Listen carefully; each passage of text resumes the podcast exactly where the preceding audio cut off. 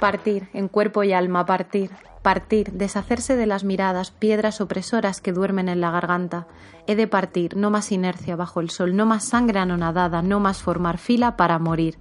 He de partir, pero arremete, viajera. Poema La última inocencia de Alejandra Pizarnik. Buenos y calurosos días, querida ingobernable, ¿cómo estás? Tengo el cerebro derretido y seguro que medio fritas las dendritas impidiendo la conexión neuronal. Pero lejos de esta exageración biológica que deja latente la no exageración de la emergencia climática en la que vivimos, coño, qué calor hace. Acabamos de pasar el solsticio de verano en estas latitudes, feliz San Juan. Y ya se va notando que la ropa se pega al cuerpo y al cuerpo le sobra la ropa. Espero pillarte fresquita, con un buen batido de fruta helada en la mano, o un té on the rocks, o debajo del ventilador, lo que sea, pero encontrarte bien. Antes de que se me achicharre del todo el ordenador, te quiero dar las gracias por la maravillosa acogida que ha tenido el programa anterior. Nos echamos unas buenas risas con Zaraida y muchas me habéis agradecido la frescura del programa.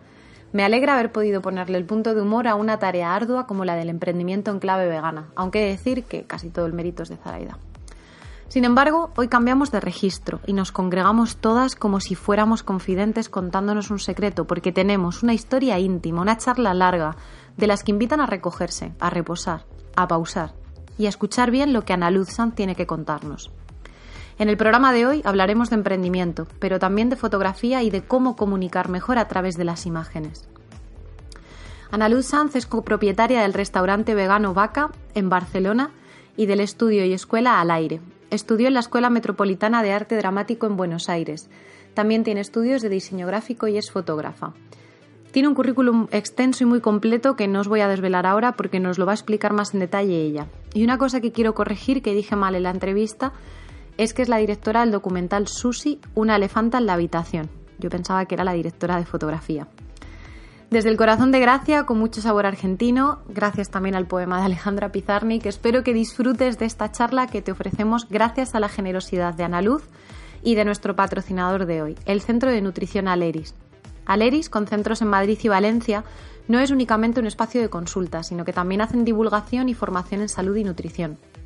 Tienen profesionales formados en dietas vegetarianas, muchos de ellos también lo son, y pueden atender a personas que han dejado de lado los productos de origen animal, en su alimentación. Entre sus servicios destacan la nutrición clínica, psicología y alimentación, nutrición pediátrica, vegetariana y vegana, tratamiento de sobrepeso y obesidad, nutrición deportiva y sesiones grupales. Todo ello con información rigurosa, científica, pero sin dejar de divulgar de una forma también cercana, amena y empatizando mucho con sus pacientes. Aunque me gustaría poder decirte, como siempre, que en este programa tengo un descuento para ti, como en todos los programas anteriores, también me gusta que haya empresas que decidan ponerse en valor y no competir en precio. Sus servicios son los que son y valen lo que valen. Siempre dan muchas facilidades para que la gente pueda acudir a los centros y ser atendidos, tanto de forma presencial como en remoto. Y tienen incluso bonos de los que disfrutar de algunas ventajas económicas frente a las consultas sueltas. Por si aún tienes dudas a estas alturas de quiénes son, que lo dudo, el Centro Aleris lo fundaron Lucía Martínez de Dime que Comes, a quien ya tuvimos en el programa en la primera temporada, y Aitor Sánchez de Mi Dieta Cogea. Ninguno necesita mucha más presentación. Desde aquí quiero mandar un cariñoso saludo a los dos, en especial a Lucía, ya que con Virginia Gómez, a.k.a. dietista enfurecida, me ayudaron con un problema de salud personal con mucha profesionalidad, diligencia y sin perder el sentido del humor en el camino. Dicho esto, querida ingobernable, ¿lista para aprender más sobre emprendimiento, comunicación y fotografía?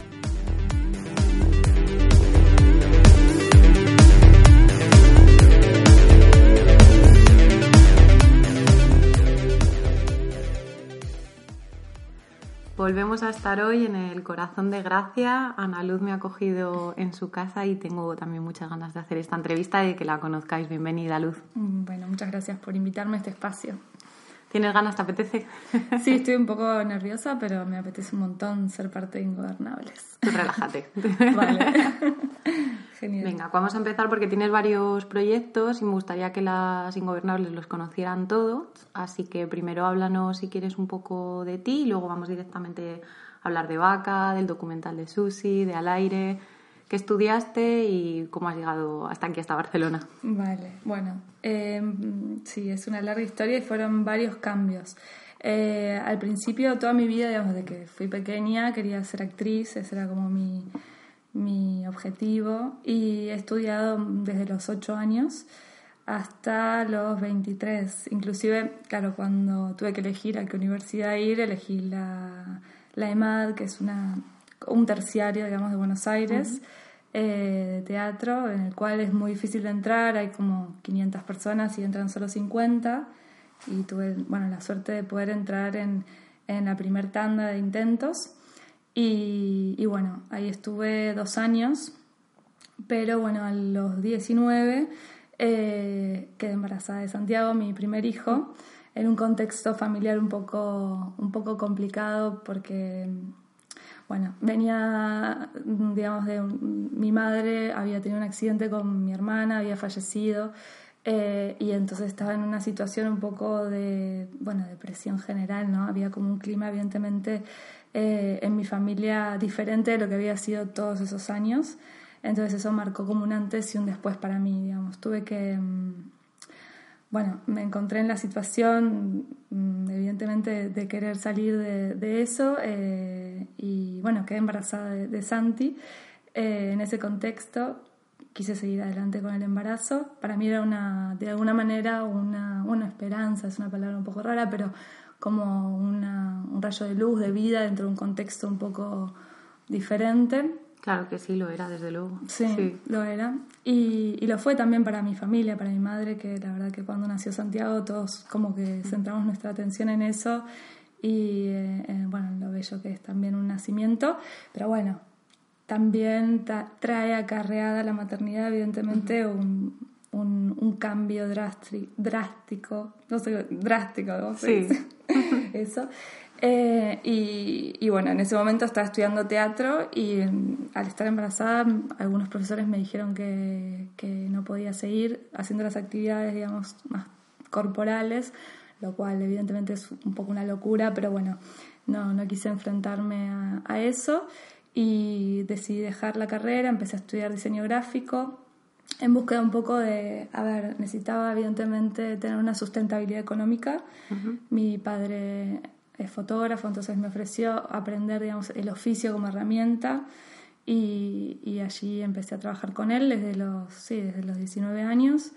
Eh, luego dejé de trabajar con él, pero seguí, digamos, con esa profesión y empecé a dar clases a los 20.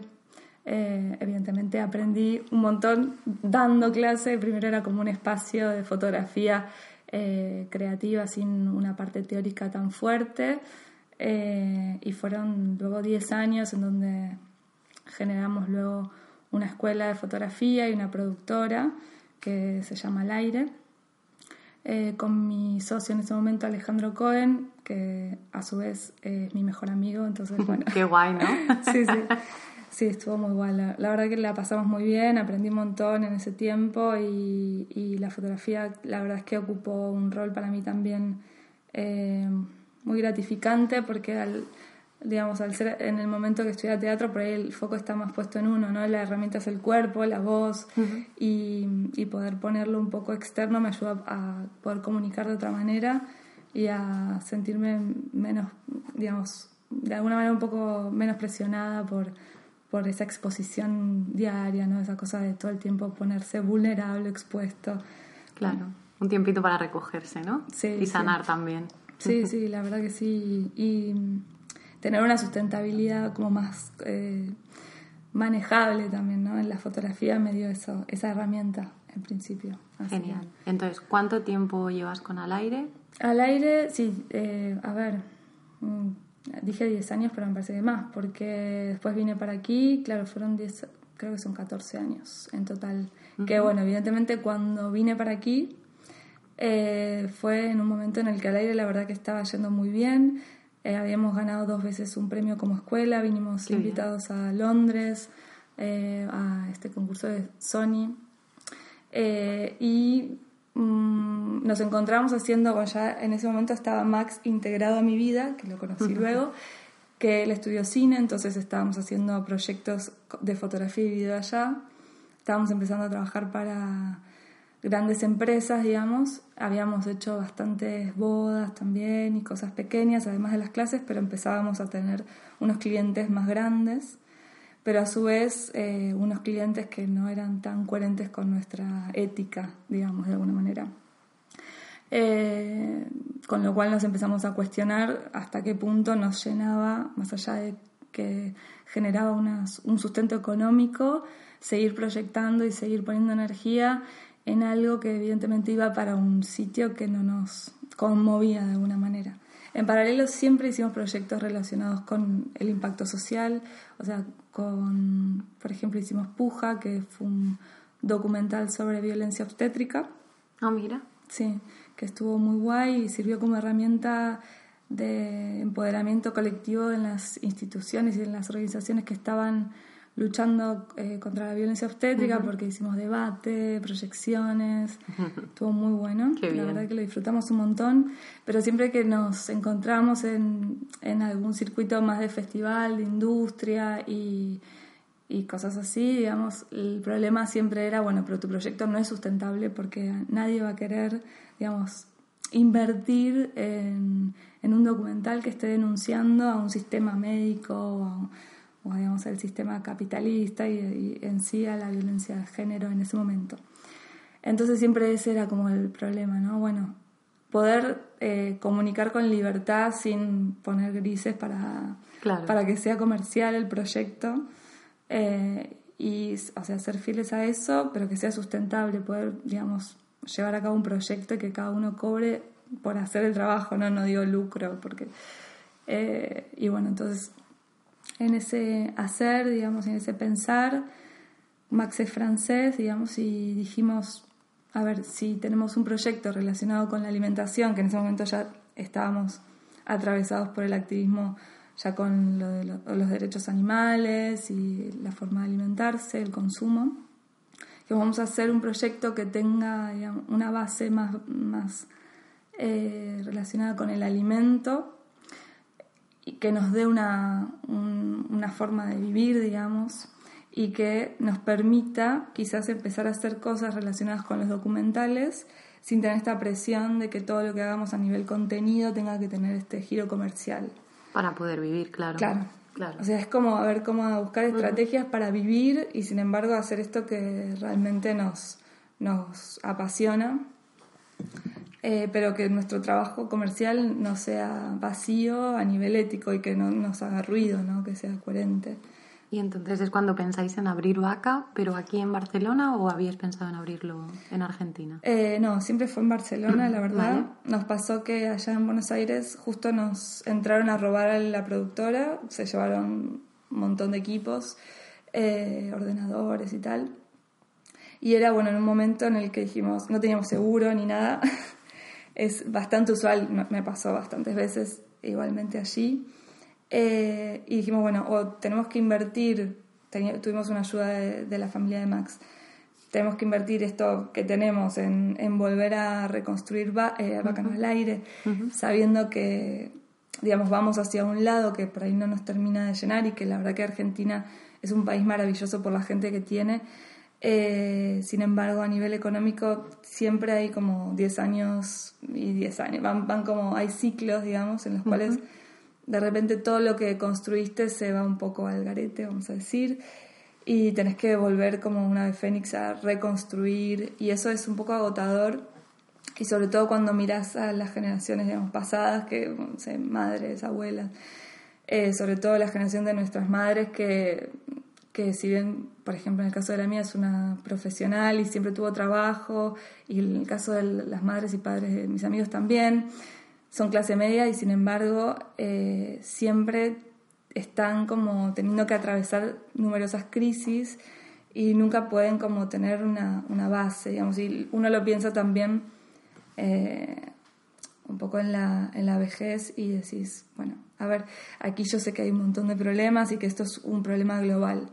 Sin embargo, viniendo desde Argentina me encuentro con un sistema de salud público que la verdad que a, comparación de lo que es en Argentina es mucho mejor, digamos, un sistema educativo mejor también en muchos aspectos. No hablo de profesionales, de profesionales hay excelentes también en Argentina, pero a nivel recursos evidentemente es mejor. La sensación es que del piso no te caes, digamos, de alguna manera.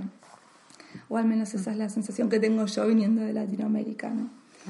Así que, bueno, no sé cómo llegué hasta ahí, pero bueno, ahí decidimos entonces empezar de vuelta.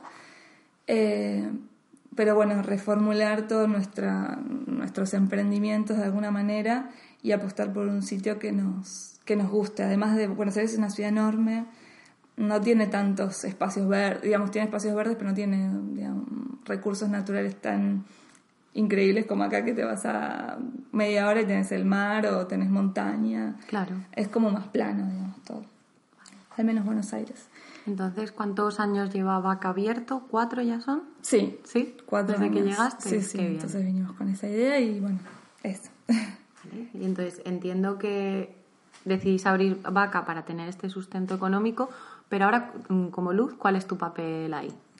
Eh, bueno, mi rol allí ahora mismo es el de mm, hacer las fotos de, de, los productos que tenemos ahí, pensarlos junto con Max, hacemos los costes. O sea, yo soy un poco la, la mirada externa de Vaca en, en, el, bueno, en el día a día, ya que cuando estás trabajando ahí, que también al comienzo lo hice, es imposible, digamos, hacer otra cosa más allá del, del trabajo, ¿no? En sí, de cocinar, de atender. Es muy difícil contestar los mails, pensar en actividades, reformular menús, fijarse en los proveedores, eh, que los alimentos siempre sean de buena calidad, de temporada. Claro. Entonces estábamos ahí en un principio los dos y nos notábamos que no podíamos como avanzar en algunos aspectos.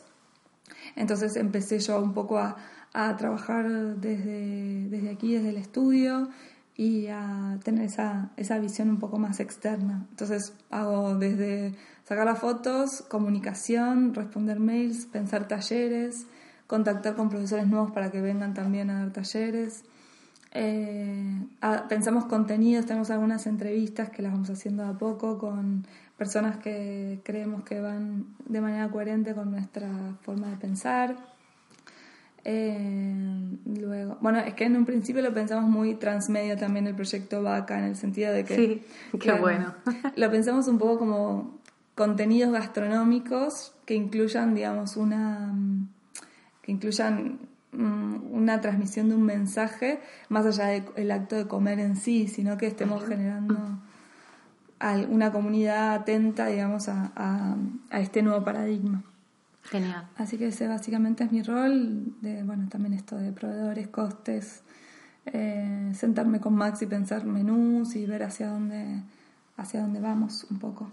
Genial. De querer ser actriz, pasar por fotografía, abrir también un, bueno, un sitio de gastronomía, ¿no? Con ese concepto transmedia que dices. ¿Tú consideras que ahora tienes el trabajo que te gusta o que quisieras tener o todavía te falta ahí alguna cosilla más por eh, sí, estoy la verdad muy agradecida porque la, sin, a, atravesé un montón de instancias, como decís, eh, y nunca fue fácil también, pero tengo, o sea, estoy agradecida porque lo que hago la mayoría del tiempo me gusta. Sí, podría ser mejor siempre. Claro, y aparte soy una persona insaciable en ese sentido que quiero siempre más y bueno pero más no en el sentido económico, ¿no? En el sentido de que... más proyectos, más cosas. A mí me pasa un poco igual, te entiendo mucho. me imagino, es un problema, pero, pero sí, bueno, mm, la verdad es que siento que sí, podría ser que, que haya cosas para cambiar, pero que me gusta igual donde estoy. Genial. Esta próxima pregunta se la hice también en episodios anteriores a Zaraida y a Raquel, pero es que es, os viene que ni al pelo, ¿no? Habéis abierto en plena crisis y en uno de los barrios más conocidos de Barcelona, pero cuyos precios han empezado a elevarse, ¿no? Entonces, en tu, vuestro caso tenéis que pagar dos locales. ¿Ha sido una buena idea? ¿Cómo se está yendo? Contadnos un poco esto. Bueno, cuéntanos. Eh, sí, no sé si fue una buena idea, pero a ver, lo sufrimos un montón al comienzo. Igualmente, cuando hablamos de crisis aquí, yo la verdad cuando llegué, no lo sentí porque venía de una crisis en Argentina que era que las cosas te salgan dos veces lo que la semana ah, que la inflación, ¿no? claro. O sea, imposible de manejarse con un proyecto, digamos, a, a, largo plazo, teniendo que cambiar todo el tiempo los costes. Eh, para mí, cuando llegué acá, no viví esa sensación de crisis. Para nosotros, para nuestra familia, en el sentido de el, el exterior. Si había una crisis interna porque estábamos dejando todo básicamente Claro. y apostando aquí, estando también solos eh, a nivel familiar, no teníamos a nadie que nos ayude con los chicos un ratito para ir y, a- y trabajar, por ejemplo. Claro, porque la familia de Max entiendo que está en Francia. Claro, ellos están en Francia. Pues quedan un poquito más cerca, Sí. pero igualmente no están cerca, claro. No, no están cerca. Sí, nos ayudaron, han venido y todo, pero, pero y mi madre de hecho viene, si puede, una o dos veces al año. Qué bien, Así que sí, ese, ese momento la exprimo, claro. pero el día a día, o sea, nosotros no, por ejemplo, para nosotros ir al cine juntos con Max es una, o sea, no podemos, porque es como, no, no tenemos a, a alguien como para decir, bueno, si bien tengo a mí una amiga que a veces, por aparte mis hijos, Milo es bastante, digamos, no se queda con cualquiera. Con cualquiera, Sí. claro, es selectivo, como tiene que ser. Sí, sí. Luz tiene Así es, otro, otro niño, Milo, ¿qué, qué edad tiene ahora? ¿Seis? Seis, va a cumplir siete ahora, sí. Claro, entonces está en esa época sibarita de yo no me junto con cualquiera, Sí. ¿sabes? O sea, ojo, cuidado.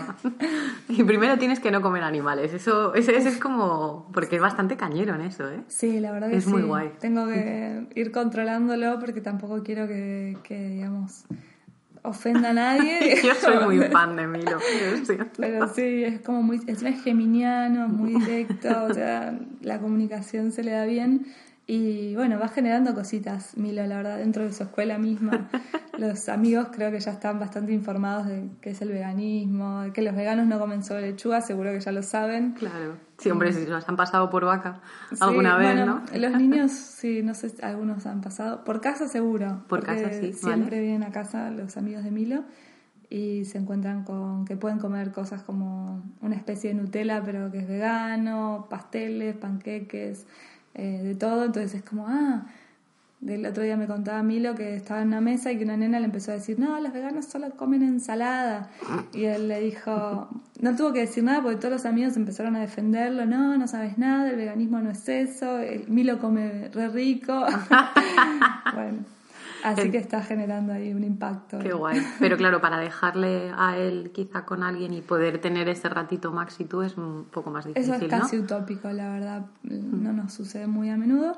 Eh, y en el momento de abrir vaca fue, o sea, caótico en ese sentido, porque no, no iban a la escuela ellos tampoco, porque Hicieron la adaptación, no entiendo. O sea, entre que dejan una escuela y empiezan otra. sí, tuvieron varios otro meses país, de, claro. de no tener escuela. Entonces era bastante duro. Vinimos con un presupuesto muy limitado, no es que vinimos con, bueno, podemos... Y la verdad que soy una persona bastante impulsiva, tampoco vine con un plan de negocios que digas, bueno, tenía muy en claro algo. La verdad es que vinimos sin saber de gastronomía, sin saber hacer un coste, escandallo se dice aquí, ¿no? Eh, nada, y fue duro, la verdad, dos años muy duros de aprendizaje y de decir, bueno, ahora no me arrepiento, pero la verdad es que no sé si sabiendo todo eso lo hubiera hecho. Vale. Eh, a nivel crisis, eh, eso, como te digo, lo, lo siento más ahora que cuando llegué, porque ahora ya estoy más, am- me, me aburguesé o no sé, me, me acostumbré a una ciudad más para lo que es Argentina estable. Eh, y en ese sentido ahora sí que me doy cuenta que las- los alquileres están subiendo, que... No, pero tampoco es que te hayas hecho tú, sino que es que está pasando. Claro, sí, creo que sí. Que no te pienses que solo te has aburguesado, no, no, es que los alquileres efectivamente están subiendo bastante. Sí, sí, eso sí, lo noto ahora y me doy cuenta que a veces pienso, bueno, me gustaría tener un sitio más grande, la verdad es que la gente tiene, nos da buen feedback con vaca eh, y digo, bueno, me gustaría crecer y luego lo- veo números y digo, a ver, es imposible, o al menos para, para nosotros, tener un sitio, digamos, grande como uno quisiera. Grande Claro. me refiero a Con muchas mesas, 30 ¿no? comensales Claro. o Vale. 50, no, no es que mucho Mm. más, pero viste, acá es, es pequeñito en ese sentido, me gustaría que sea un poco más cómodo. Pero no, mirando cosas, es, la verdad es que es difícil y veo que van subiendo. También veo que se va estancando un poco en, en el sentido de que veo que no hay tanto movimiento como cuando llegué. Hay varios lugares que cierran, ¿no? los Vale. traspasos están un poco ahí parados. Eh, Gracia creo que es, es cierto que mutó, digamos, o que se va transformando en un sitio bastante turístico, pero sin embargo, sí, se, se nota esto, esto de la crisis bastante, la verdad, se nota. Y ya que has mencionado los números, también igual como les dije a Zaraida y a Raquel, las mujeres no solemos hablar de números y en España, no sé qué, cómo será en Argentina, pero suele ser de mala educación decir cuánto cobras, preguntar a veces cuánto cuesta. No tenemos como los norteamericanos esa cultura más de poder hablar de pasta. Entonces, ¿cómo va la facturación? Si te lo puedo preguntar, si conoces los números, ¿qué tal vais con vaca? ¿Os va funcionando? Me lo puedes preguntar y estoy muy de acuerdo con esto de romper tabús por ese lado y sobre todo en mujeres, ¿no? Em, lo que nuestro tema con vaca, digamos, es que los productos que tenemos eh, de por sí son la materia prima es muy alta, digamos. Claro. Mm. Eh, desde el comienzo como que no quisimos rescindir desde ese lado del que haya una materia prima de muy buena calidad eh, para no terminar haciendo algo de vuelta digamos que no nos convenza no queríamos que los proveedores sean eh, en su mayoría kilómetros bueno tratando de los productos sean kilómetros cero ecológicos claramente eh, y que nutricionalmente cada plato tenga una vuelta, digamos, que realmente comas algo que si bien lo ves y parece súper guarro, te esté nutriendo. Digamos, porque si no, o sea, de alguna manera queremos que estas nuevas generaciones de, o personas que se hacen veganas o que se alimentan así, eh, tengan este plus, ¿no? De que también se sientan mejor a nivel salud. Digamos, Evidentemente nuestra prioridad en esta lucha es la explotación animal, pero bueno, todo lo que es eh, ecología, sustentabilidad y salud creemos que es algo para mejor y que de alguna manera, como lo es el zero waste, ¿no? Tenemos que tratar de alinearnos para que sea todo cada vez, digamos, con ese compromiso de cambio radical, porque si no vamos a seguir poniendo baches, digamos, en un sistema que, que se va a colapsar. Bueno, voy a, a lo concreto. claro, tenemos que conocer esto también. Claro, partiendo de esa base, con esa premisa de decir, bueno, estos productos tienen un valor, eh, además quisimos que todo sea eh, sin industrializados. Claro, sin procesados, efectivamente, muy bien. Claro, no tenemos nada, por ejemplo, que vayamos a comprar un sitio y lo abramos y lo ponemos ahí a cocinar.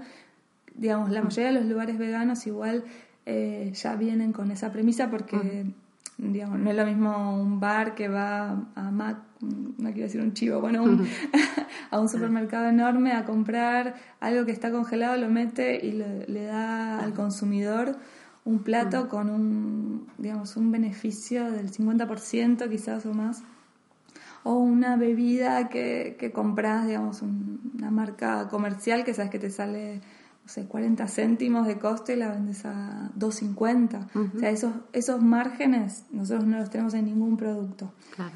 Entonces, si bien, claro, para nosotros es nuestra marca y nuestro concepto, también a veces es nuestro handicap de alguna manera, porque es difícil. Nosotros, por ejemplo, el agua, no vendemos agua. El, porque no queremos vender agua embotellada, entonces la, la ponemos en jarras de cristal, tenemos un filtro y todo, pero es gratis. Entonces, ya de por sí con las bebidas, que es lo que más en general hace la diferencia en un restaurante o en un bar, no tenemos mucha ganancia porque la mayoría de las cosas que vendemos a nivel bebidas ya vienen con un coste alto porque son productos muy buenos como claro. lobo kombucha, mm. cervezas pero artesanales. Que son de consumo ocasional también por otra parte, porque el agua tendría que ser como la bebida base y que luego si quieres un té rico, ¿no? Una kombucha, pues ya... Claro, tal cual, sí, sí. Entonces, bueno, Márgenes pequeños, materia prima buena. Lugar pequeño, margen pequeño. Con lo cual, nuestro planteo de negocios eh, funciona solamente si Vaca está, digamos, bastante lleno todo el tiempo que está abierto. O sea, no funciona si el lugar está más o menos. Con lo cual, si bien la verdad que por suerte tenemos mucho público, hay momentos en los que, en los que esto fluctúa naturalmente y un poco se vuelve menos sostenible. Eh, entonces, la verdad es que si bien lo vamos llevando, mm, no es que mm, en general estamos o justos o para abajo. Entonces... ¿Sufrís estacionalidad también, Luz, como el resto de...? Vale. Sí, el, bueno, el invierno, enero fue tremendo. También hubo momentos así políticos duros en el año pasado. Eh, bueno, o cuando fue lo de los atentados, son todas cosas que a los pequeños comerciantes nos afectan bastante.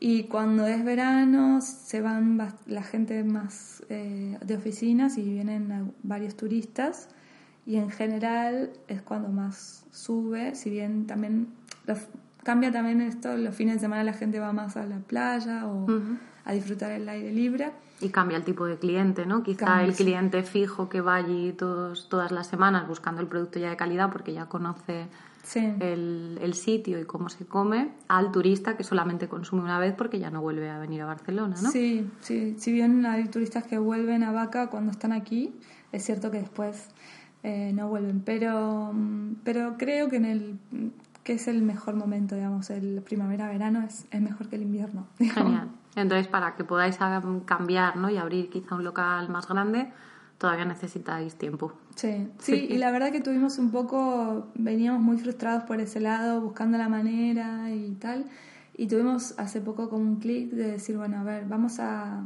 capitalizar, por decir una palabra, eh, lo que tenemos y con eso, digamos, vamos a hacerlo lo mejor, o sea, cada vez mejor y que sea rentable con los recursos que tenemos, sin, sin, endeudarnos y meternos en situaciones que después nos van a generar más angustia. Eso es muy importante. Yo siempre recomiendo a la gente que si puede, ¿no? Si no es, si es un negocio en el que puedas no endeudarte, que, que lo hagan. Está claro que igual para abrir algún restaurante al principio quizá tengas que, que pedir un préstamo, ¿no? Esto es prácticamente inevitable, mm. a no ser que traigas el dinero de casa. Sí, claro. Eh, sí, por eso. En este caso, por eso surgen un poco estas diversificaciones, ¿no? Hmm. Eh, de que empezamos a decir, bueno, en un momento pensábamos en producir quesos en una escala un poco mayor y la verdad es que nos encontramos con bastantes dificultades también para generar quesos de, en mucha cantidad por, por esto mismo, ¿no? De que cada producto tiene sus tiempos, son muy largos. Claro y Max está con los quesos día a día mirando y probando cosas nuevas porque también es un ámbito bastante desconocido. Sí. Y la verdad es que tomamos la decisión de que por ese lado no iba, no vamos a vender quesos así de manera grande tampoco, estamos vendiéndolos sí en vaca y, en nuestros platos. Y por otro lado, espacios de, talleres que también empezamos a hacer en los cuales de alguna manera sentimos que nos vamos nutriendo nosotros mismos de otros profesores que, o profesoras que vienen y un poco nos cuentan su experiencia, eh, nos, cuentan, nos cuentan su expertise, como hace poco que vino Majo de Mac Condiments a, hacer un taller de, de miso, koji, bueno, son fermentos cosas que, bueno, tradiciones milenarias aplicadas al mundo de lo vegetal, que, bueno, está bastante por desarrollar. Sí, todavía sí, hay productos que no sabemos el potencial que tienen todavía. Claro, tal cual. Entonces, bueno, eso nos apasiona bastante y, bueno, vamos como generando esos espacios y esas, esas también situaciones para, para sustentabilizar el proyecto de alguna manera y no bajar, digamos, lo que no podemos hacer es bajar la calidad eh, de los productos. porque si no sería, bueno, no perderíamos también nuestra, nuestro concepto y, y nuestras intenciones. También estáis cumpliendo con ese concepto inicial de vaca, ¿no? De ser un, eh, bueno, de dar un contenido transmedia, ¿no? Lo que decíais. Claro, sí. Que no solamente tenemos el restaurante, sino pues, los talleres y, bueno, los quesos. Sí. A mí me da un poco de pena que ya no vendas. Sí, vendemos en vaca, pero lo que no, en un momento habíamos, porque Max estuvo en una incubadora de proyectos, digamos. Ah, vale y de Barcelona Activa y ellos nos hicieron como todo un plan para poder venderlos a gran escala. Claro. Y eso sí que como que por ahora no, no está en marcha. Pero sí que para, para todo lo que es venta online nuestra y dentro de nuestro restaurante, sí que vendemos. Ah, genial. Menos mal que lo mencionaste para que quede claro. Vale, con esta nos hemos pulido la siguiente porque es la de la diversificación, que está muy bien ahí como hilas. Y vamos a pasar directamente a la fotografía, ¿vale? vale. Que también era un área que me apetecía mucho preguntarte. Sí. Luz, ¿comunican las fotos? Sí, bueno, a veces no, pero deberían, ¿no? Deberían comunicar. Sí, yo creo que pueden poner en valor, o sea, hay diferentes tipos de fotografías, pero pueden visibilizar una causa y poner en valor un trabajo también, ¿no? A nivel comercial creo que una buena fotografía puede hacer una diferencia bastante grande en lo que es un producto. Y a nivel comunicación de, por ejemplo, eh, situaciones que quieras visibilizar o de impacto social, también. Si bien, la, si bien igualmente creo, a mí me pasa que a veces la fotografía me queda un poco corta cuando quieres hablar de una problemática muy grande. A veces un poco me gusta también el tema de, del video en ese sentido, los, de los documentales. Creo que una buena fotografía tiene ese desafío y es, es algo difícil de que en un solo frame, ¿no? de alguna manera, tiene que decir todo lo que, lo que necesita decir. Claro, bueno, pero películas y documentales también tienen fotografía detrás. Sí, claro, sí, sí, tal cual. Fotografía en cine es, claro, más el tema de la iluminación y del encuadre y tal cual, es una fotografía en movimiento, ¿no? Sí. De una manera. ¿Y a ti qué es lo que más te apasiona fotografiar? Eh, ay, qué buena pregunta. ¿Qué es lo que más me apasiona fotografiar? Mm, bueno, me, encanta encontrarme situaciones en, cuando viajo o, cosas así en las cuales, digamos, hallazgos, ¿no? La verdad es que últimamente, siendo sincera, eh, me conecto mucho con la fotografía desde el producto, desde el food styling, ¿no? Estoy haciendo mucha fotografía de comida. Y estoy viajando poco y cuando viajo también es cierto que voy un poco con, con los niños y tal y me cuesta tener ese tiempo, pero en las veces que he podido viajar y, y detenerme o en Buenos Aires cuando me dedicaba solamente a eso, que salía de repente con algún amigo o amiga y, y decíamos, oh, mira esta situación y, y podíamos sacarla o visibilizar una, algo ¿no? con, con esta retórica, eh, la verdad que para mí era muy gratificante. Era muy gratificante y posiblemente en algún momento vuelva a conectarme desde ese lugar. Genial. Bueno, ahora lo que toca es fotografía de producto, clarísimamente. Ah, que son muy guays y que a las ingobernables lo dejamos en las notas del programa para que le ah, echen un vistazo, claro. si es que no te conocen ya, por supuesto. Muchas gracias. Y ahora un tema que suele ser un poco polémico, sobre todo entre la gente que os dedicáis a la fotografía, con la proliferación de los teléfonos móviles cualquiera puede intentarlo. Entonces aquí el debate es el de siempre. ¿Esto es algo positivo? ¿Ha hecho daño a la profesión? ¿Tú dónde te posicionas aquí, Luz? Bueno, yo en ese sentido soy más de pensar en que tenemos que ser un poco flexibles, la verdad. A ver, si bien entiendo, la verdad que yo personalmente sufrí eso también en su momento cuando todo el mundo se compró una reflex.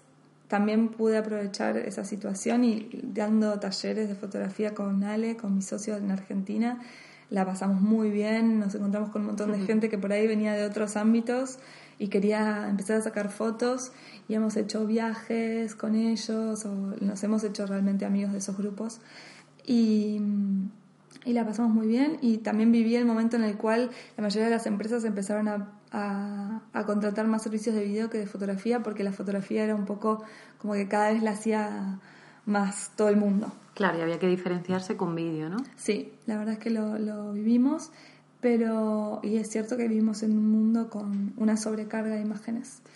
Pero sin embargo, creo que también vivimos en un mundo en el cual si no somos un poco flexibles con todo, eh, es, es difícil sostener, digamos. Las cosas cambian demasiado rápido, no creo que sea algo bueno, pero tampoco me parece que tengamos que detener, digamos, un este no me parece lo más grave que le está pasando al planeta, ni mucho menos que la gente saque fotos, al contrario, me parece que si podemos encontrarnos desde ese lugar y bueno, no, no me, no me parece mal. Sí que es cierto que uno como profesional se tiene que ir amoldando y que puede ser duro, pero bueno, creo que sucede en todos los ámbitos, ¿no? Que claro.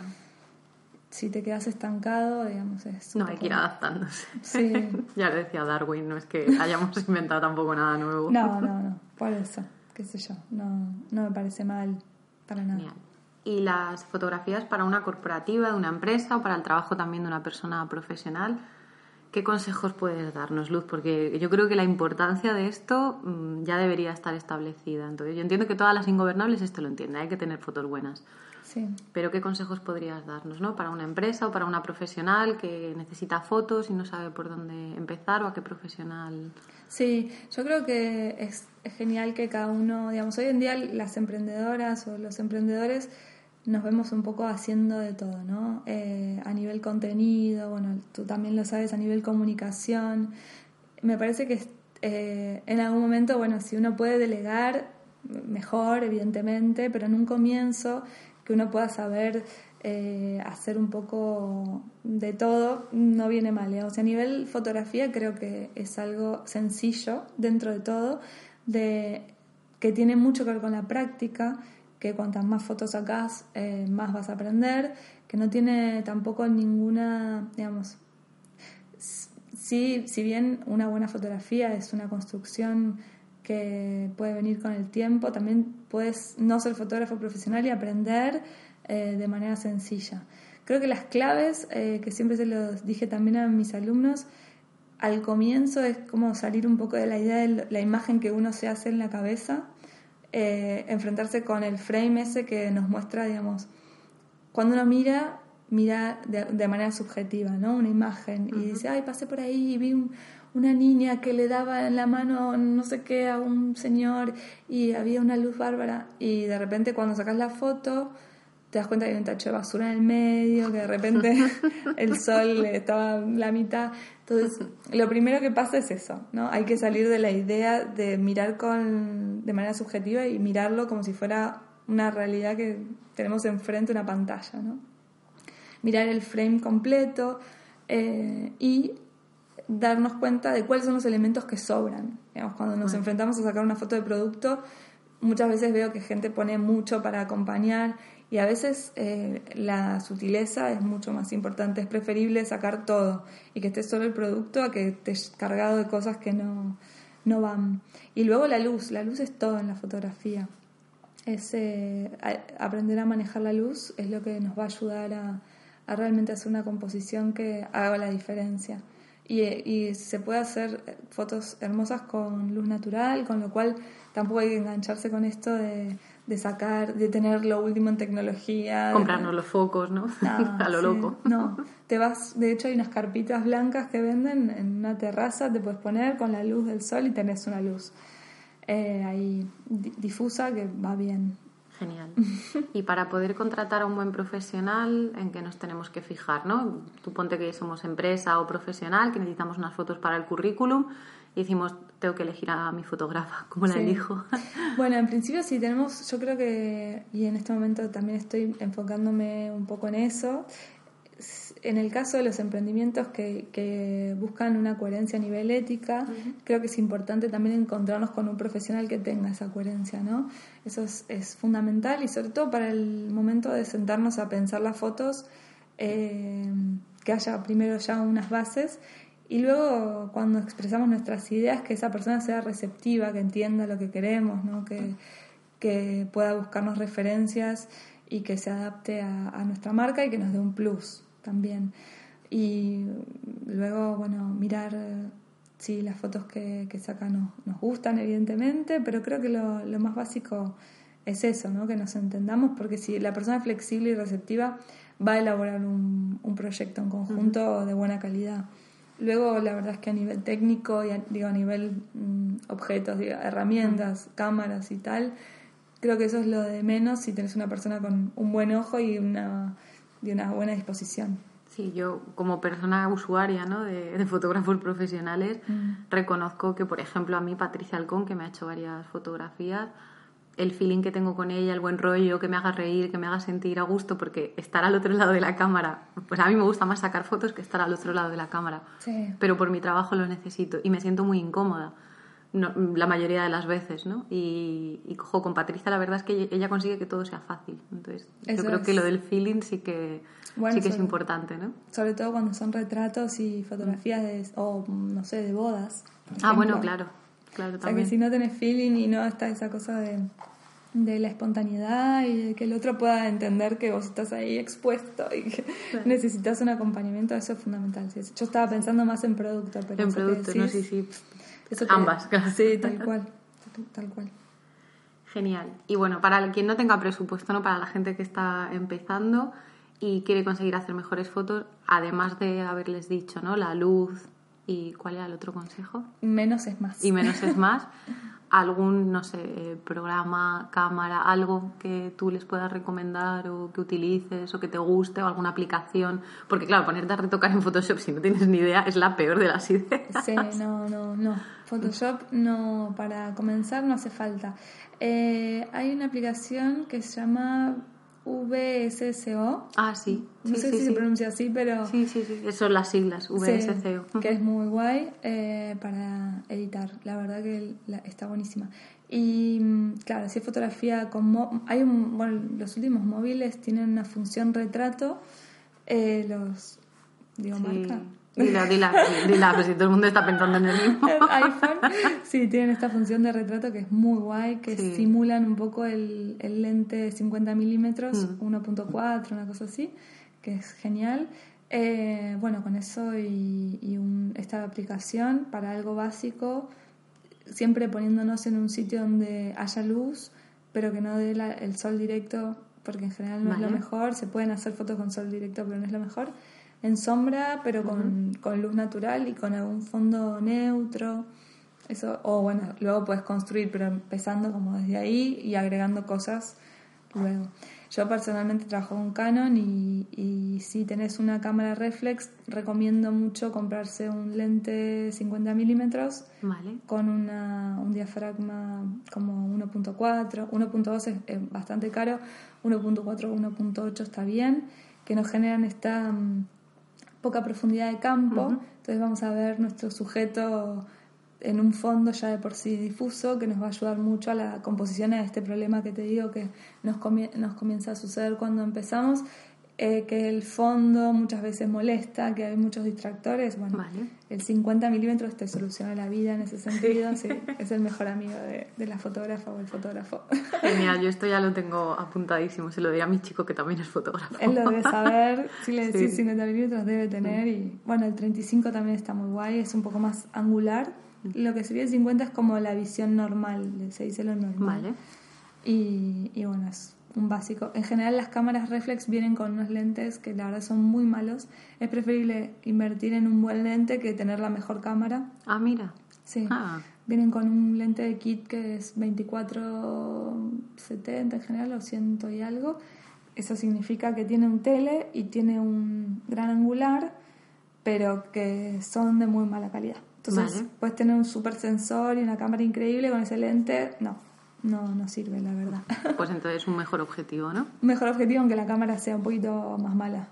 Es preferible. A mí esto me viene fenomenal porque yo tengo dos, una Canon y una Nikon. Ah, y estoy pensando, estaba pensando en cambiar, pero creo que lo, lo mejor va a ser entonces cambiar objetivos, sí, sí. sí directamente, sobre todo porque no tengo pasta. Claro, sí, por ahí tener una, pero con un buen objetivo. Aparte del objetivo, vos cambias la cámara y siempre puedes seguir usándolo. Claro, sí, es una inversión más sólida. Las cámaras cambian todo el tiempo, la tecnología y todo. El objetivo menos. Bueno, vamos a cambiar medio radicalmente de tema y es que has participado en el documental de Susi. Entiendo que te has encargado de la parte de fotografía, ¿no? Yo eh, todavía no lo he visto, tengo muchas ganas, pero quería que nos contaras un poco más sobre él. En el documental Susi sí soy la directora del documental y también me he ocupado de de, bueno, de la parte de fotografía, no tanto, te voy a decir. ¿No tanto? Ah, mira. no, porque trabajo con una productora, o sea, lo hacemos desde al aire y desde Camille Sonka, que es otra productora. Y mm, si bien he estado ahí en todas las entrevistas, bueno, la gente que hizo la realización eh, fue Albert, que es de Camille Sonka, Albert Vaquero, eh, Aida Torrent y bueno, Maxim también estuvo ahí filmando y tenemos un equipo también de gente en Argentina. Estuve en la mayoría de las grabaciones, pero me ocupo más de, de, de guion, de coordinar a, todo el mundo, en esto. Eh, y la verdad que es, es, uno de los proyectos que más me, me, me llenaron, digamos, en, en, todo el recorrido que hice en mi vida. Sí. sí bueno, ya ha sido bombazo, claro, con el estreno. Sí, hicimos un preestreno para, digamos, el proyecto es transmedia, tiene tres plataformas. Una de ellas es un web documental que todavía no está. La otra es un lineal, que es lo que hicimos un preestreno, que estará terminado en junio. Y eh, la otra plataforma es inmersiva, que estamos terminando también de definir. El, iba a ser una aplicación, pero la verdad es que como ahora se aprobó la iniciativa SO21, cambian un poco las cosas. Eh, ¿Vais a poder contar con más recursos quizá? No sé si con recursos, eh, pero con otros objetivos. Vale, vale. a nivel recursos no, no. Siempre va a ser, digamos, es un proyecto que es de denuncia, la verdad, desde un comienzo. Acompaña a la campaña SO 21, que es una campaña que, claro, que comenzó hace 10 años y nosotros somos un poco la parte en la cual podemos darnos la libertad de, denunciar también, ¿no? Porque una campaña siempre tiene otro tipo de función sí. Eh, y nosotros, bueno, en ese sentido podemos tener ese, esa visión.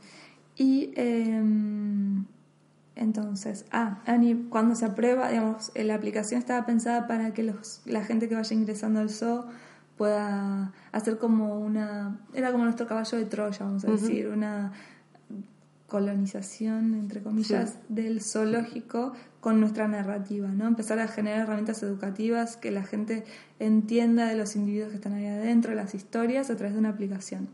La realidad es que al aprobarse SO 21 esto va a suceder eh, sin que tengamos la aplicación porque ya hay una ordenanza que va a obligar a que las cosas cambien.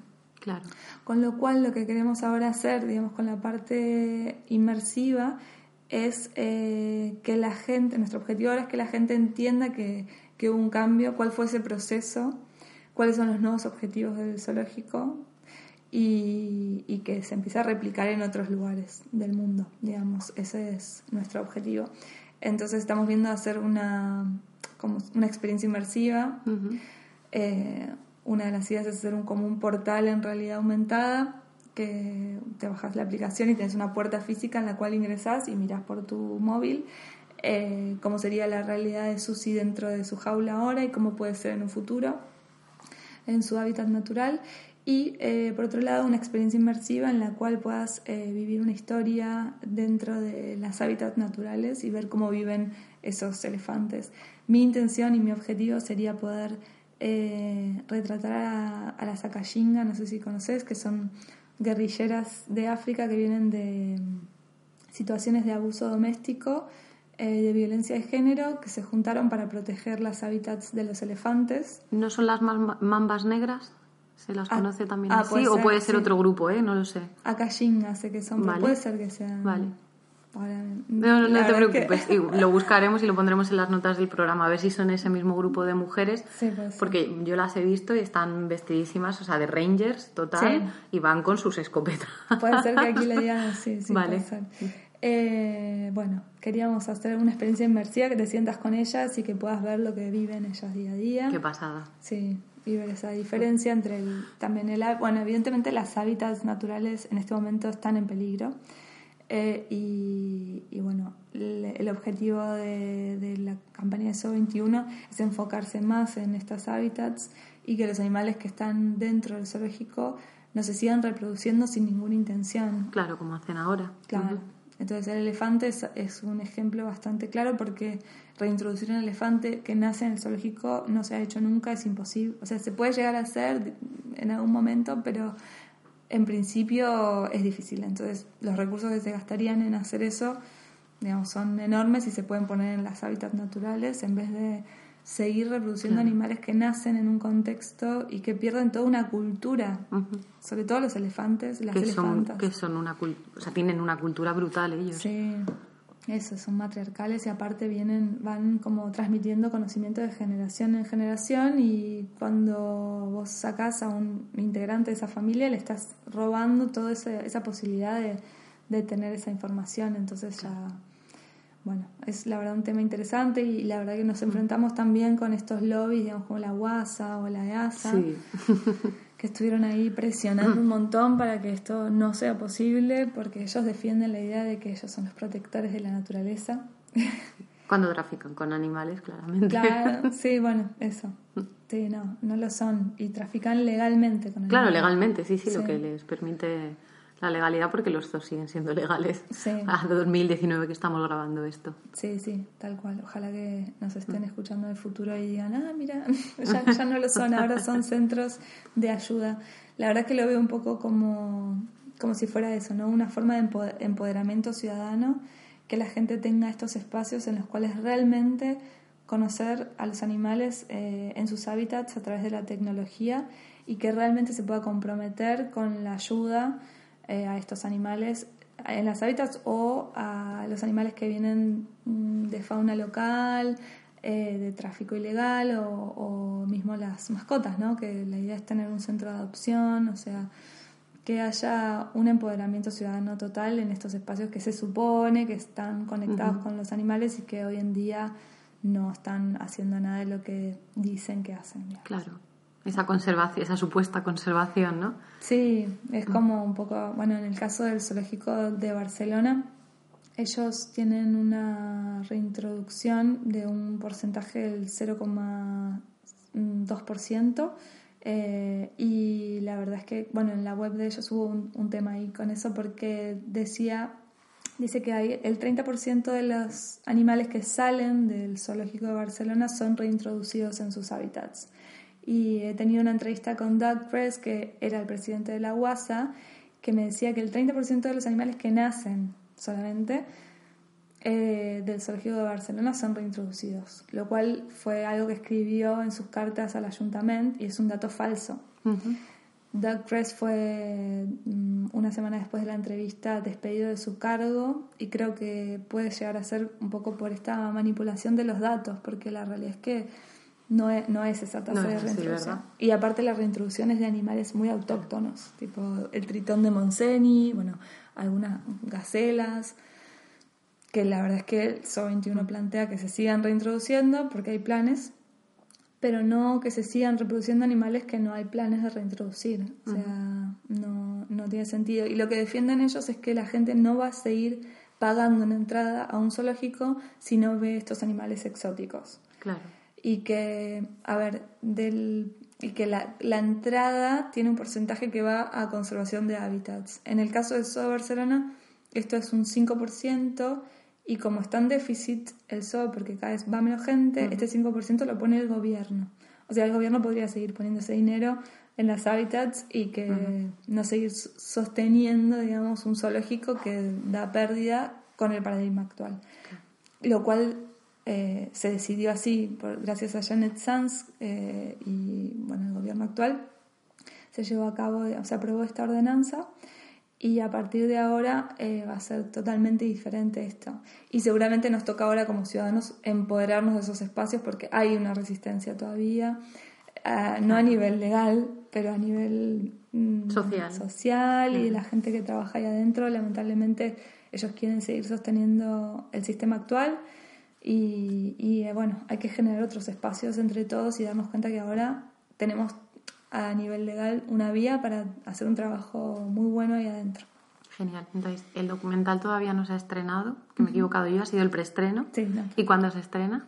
En junio. En junio. pensado estrenarlo, sí. Ahora vamos a estar en Docs Barcelona, en la parte industria, como desarrollo de proyectos, juntándonos con, bueno, con diferentes festivales y televisiones, comentándoles el proyecto también y viendo a ver cómo termina de ser el formato lineal, si es una serie o un largometraje. Pero bueno, siempre nuestra intención, más allá de esto que te comenté, que siempre me costó darle sustentabilidad económica a los proyectos eh, relacionados con la denuncia o el impacto social, eh, tenemos como objetivo no quedarnos solamente en un público animalista que ya conoce la causa y que ya está claro, ya estamos todos eso es como se dice predicar al coro no claro eso mismo. Ya estamos todos ahí. Esa frase exacto. Entonces bueno la idea es eh, estar ponernos en festivales aparecer en estos ámbitos en los cuales todo lo que es documental evidentemente está pensado o bueno, hay, hay mucho, mucho documental relacionado con, con, guerras o con situaciones evidentemente muy extremas en este momento de cambio climático también, pero creemos que el tema del bienestar animal es, es muy central en el sentido de que si no empezamos a tener una sociedad más justa y menos patriarcal y, y, menos especista, no podemos construir una sociedad pacífica nunca. Entonces, bueno, Llevaremos sushi a Netflix. El, señor Netflix, si me está escuchando, por favor, señora o señor Netflix. Tendremos que hacer campaña para eso. Ah, eso estaría bueno. Claro. Sí, ahora sí, vamos a, va a estar Netflix ahí, así que vamos a estar intentando entrevistarnos con ellos. pero bueno, es difícil la verdad, pero tenemos la intención de que así sea. Eh, hace poco tuvimos una buena noticia de que, que vamos a tener...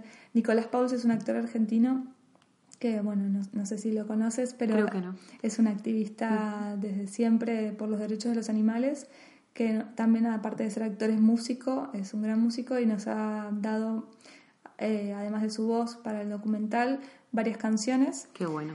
Y hace poco confirmamos una colaboración con Connie Isla, que es una cantante también activista argentina, eh, que ha venido acá a Barcelona, de hecho hoy está aquí, y que nos va a, bueno, van a hacer una canción en conjunto para Susi, con lo cual Susi va a tener una canción original, que era también un objetivo grande, y vamos a, bueno. hacer bastante campaña con esa canción, que nos da mucha ilusión. Genial. De todas maneras, para cuando salga el programa, seguro que ya tenemos a Susi en los cines, ¿no? Ah, puede ser. Puede ser. O sea que ya podrán escuchar. ¿La Eh, canción saldrá no sé también a tiempo? saldrá el programa, ¿te refieres al programa Ingobernables? Sí, el episodio yo creo que saldrá por lo menos en un mes. Ah, vale. Mayo. Bueno, sí, puede ser. Mediados de junio, ¿no? ¿Y la canción para cuándo más o menos? Bueno, eh, Connie me dijo que estaba súper eh, entusiasmada con la idea y de- en Argentina usamos un término que se llama manija, cuando estás como emocionada, estoy muy manija con algo y que cuando ahora está de viaje vuelve hoy a Buenos Aires, así que cuando vuelva se va a poner con eso. Supongo que la vamos a tener pronto. Ahora hace poco hice una canción que se llama Empatía para el santuario de allá de, de Buenos Aires, uno en Córdoba, Santuario Equidad, que tuvo un... Ah, qué bueno. No sé si, bueno, si, si no la vieron, mírenla, Empatía tuvo una repercusión en medios así impresionante. Lo buscaremos y lo pondremos en las notas del programa, no te preocupes. Vale, genial, sí. Así que estamos muy contentos por ahí. La verdad que tuvimos mucho apoyo de, de, de la gente y eso nos, nos no, no hubiera sido posible si no. claro. Creo que eh, hay un momento, estamos en un momento en el cual si bien eh, todo lo que es denuncia, siempre te encontrás con que la industria, digamos, la, la parte económica no le interesa, digamos, la, denunciar nada ni que caiga el sistema como está, pero hay cada vez más gente consciente de, de esta problemática y de que tenemos que hacer algo. Entonces, son proyectos que la verdad que tienen esa red y que van creciendo con otra lógica, que, que está buenísima también. Genial. Nos has comentado que Susi podría ser ¿no? como uno de los hits o el hitazo de tu carrera, una de las cosas con las que más orgullosa Sí, estás. sí. ¿Y algún consejo que le puedes dar a la gente que está empezando, tanto en el activismo como emprendiendo? ¿Algo que quisieras compartir con ellas? Yo creo que cuando sos activista y estás emprendiendo, muchas veces comenzás a elaborar el proyecto y te encontrás con gente que te dice, bueno, no, no podés meter el veganismo en todo, seguramente a ti te pasa, Eh, ¿no? Con esto de lo personal es político, Ay, ¿no? Y lo- sí. sí, y a veces yo me he enfrentado con eso y creo que hay mucha gente que se enfrenta con eso. Eh, y creo que no hay que escuchar mucho esas voces porque todo lo que te defina con tu identidad, ¿no? Cuando lo volcas a un proyecto, eh, va a ser, mm, va a enriquecerlo un 100% y aparte le va a dar una, unos límites, ¿no? Que siempre son necesarios en todo, en una fotografía también, ¿no? Cuando tenemos límites podemos crear, Mm, en la nada misma no, y cuando pensamos en un- algo general es más difícil comunicar también. Entonces, Claro. si somos activistas veganas y queremos tener un proyecto, que eso, ese sea nuestro, nuestra soguita para poder agarrarnos cuando de repente todo parezca desvanecerse. Tenemos un objetivo que nos, mm, nos atraviesa totalmente, que va más allá del éxito como lo vemos en un sistema mercantilista, sino que tiene que ver con el avanzar y comunicar hacia un mundo mejor. Entonces, creo que eso es fundamental, que aparte, al fin y al cabo, no resulta tampoco, tampoco sustentable a nivel económico, porque cuando comunicas a un público específico, es más directo, sabes dónde está, qué hace. Eh, en, en cine se habla mucho también de eso, ¿no? De conocer cuál es tu público objetivo lo más posible, hasta qué chocolate come. Bueno, en- Claro, sí, sí. si vos sabes que tu público es vegano, bueno, es- o que querés que haya gente que se venga para ese lado, eh, es, es más fácil. Claro. También. Hay que quitarnos ruido, como decías antes, en la fotografía. Sí, en sí ruido, ruido en fotografía también, tal cual, sí, hay que sacarnos. No te pregunto por el documental que nos vas a recomendar, porque creo que eso nos ha quedado ya claro a todas, pero algún libro, alguna película, algo que no nos podamos perder. Eh, bueno, igual un documental también que puedo recomendarles eh, es Blackfish, que está muy relacionado con Ah, claro, sí, sí, sí. Sí, sí, soy muy de serie, te voy a decir la verdad. Dale. Miro varias series cómicas que me encantan. Eh, he visto Community, que me encantó, Arrested Development, eh, ahora estoy mirando Killing Eve. Vale. Y bueno, películas Capitán Cósmico, se llama. Ay, no, no me acuerdo. Bueno, Capitán Maravilla o algo así se llama, pero es de una familia que trata de vivir en los márgenes de la sociedad. Eh, está muy buena. Si luego te acuerdas, la Sí. pongo en las notas del programa, no te preocupes. Claro. Anotado, pero me encanta, sí, me encantan las series y, y pelis, veo cuando puedo. Con- Esto de ir al cine me está costando un montón, pero voy mirando así. Y con pareja cineasta, ¿eh? Sí, sí, nos cuesta ir al cine, vemos en casa, la verdad. Bueno, bien. Pero Blackfish a, a nivel documental es, es muy buena y, y Arrested Development y, y Community a nivel cómico son muy, muy lindas de ver. Bueno, Rick and Morty, no sé si la viste. Sí, alguna vez, todavía no me he enganchado, pero alguna vez la he visto, sí. Bueno, Ricky Gervais, vamos a, es... Ah, bueno, sí, por supuesto. Afterlife. Afterlife es increíble. Y Lo que el- pasa que es verdad que yo lloraba al mismo tiempo que me reía. O sea, Sí. yo he llorado mucho con esa serie. Sí, es, es cierto, era como ahí estaba el límite todo el tiempo. Y el stand-up de él, Humanity, Ah, sí, sí, sí. sí. es excelente. Es, brutal. Extras, que lo hizo él también. Bueno, Ricky me encanta. Así que creo que está bien. ¿No? Genial, Ana. Luz, perdón. Nos quedamos con esto. Vale. Ha sido un placerazo. Igualmente, He muchas gracias. conocido por un montón de cosas de ti que no sabía y espero que las ingobernables también. Gracias, muchas gracias por invitarme. La verdad que para mí es eh, un placer y te conozco a ti desde que he llegado, por seguirte en redes y siempre fuiste un referente. Así que muchas gracias por invitarme a este espacio. Muchas gracias a ti por venir. Buenísimo.